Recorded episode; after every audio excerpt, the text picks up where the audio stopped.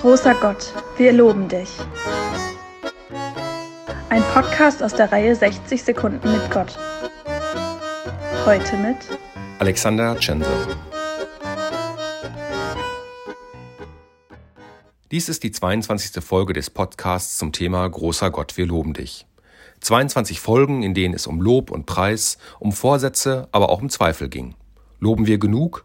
Gibt es Grund zum Loben? Wie kann er allmächtig so viel Leid zulassen? Auch die Erkenntnis, dass bewusstes Loben gut tut, kam in den letzten vier Wochen zur Sprache. Was also bleibt zu sagen? Vielleicht, dass am kommenden Sonntag Erntedankfest gefeiert wird. Als Fest am Ende der Erntezeit lenkt es den Blick auf das, wofür wir Gott loben können. Natürlich die Ernte, deshalb wird traditionell der Altar mit Obst, Gemüse und Getreide geschmückt. Doch es gibt auch anderes, was wir gesät, was wir gepflegt oder geerntet haben.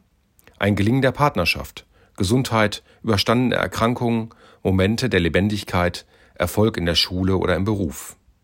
Und auch wenn es nicht gerecht klingt, ich bin auch dankbar dafür, dass ich gerade jetzt in einem Land lebe, in dem es niemanden an etwas fehlen müsste.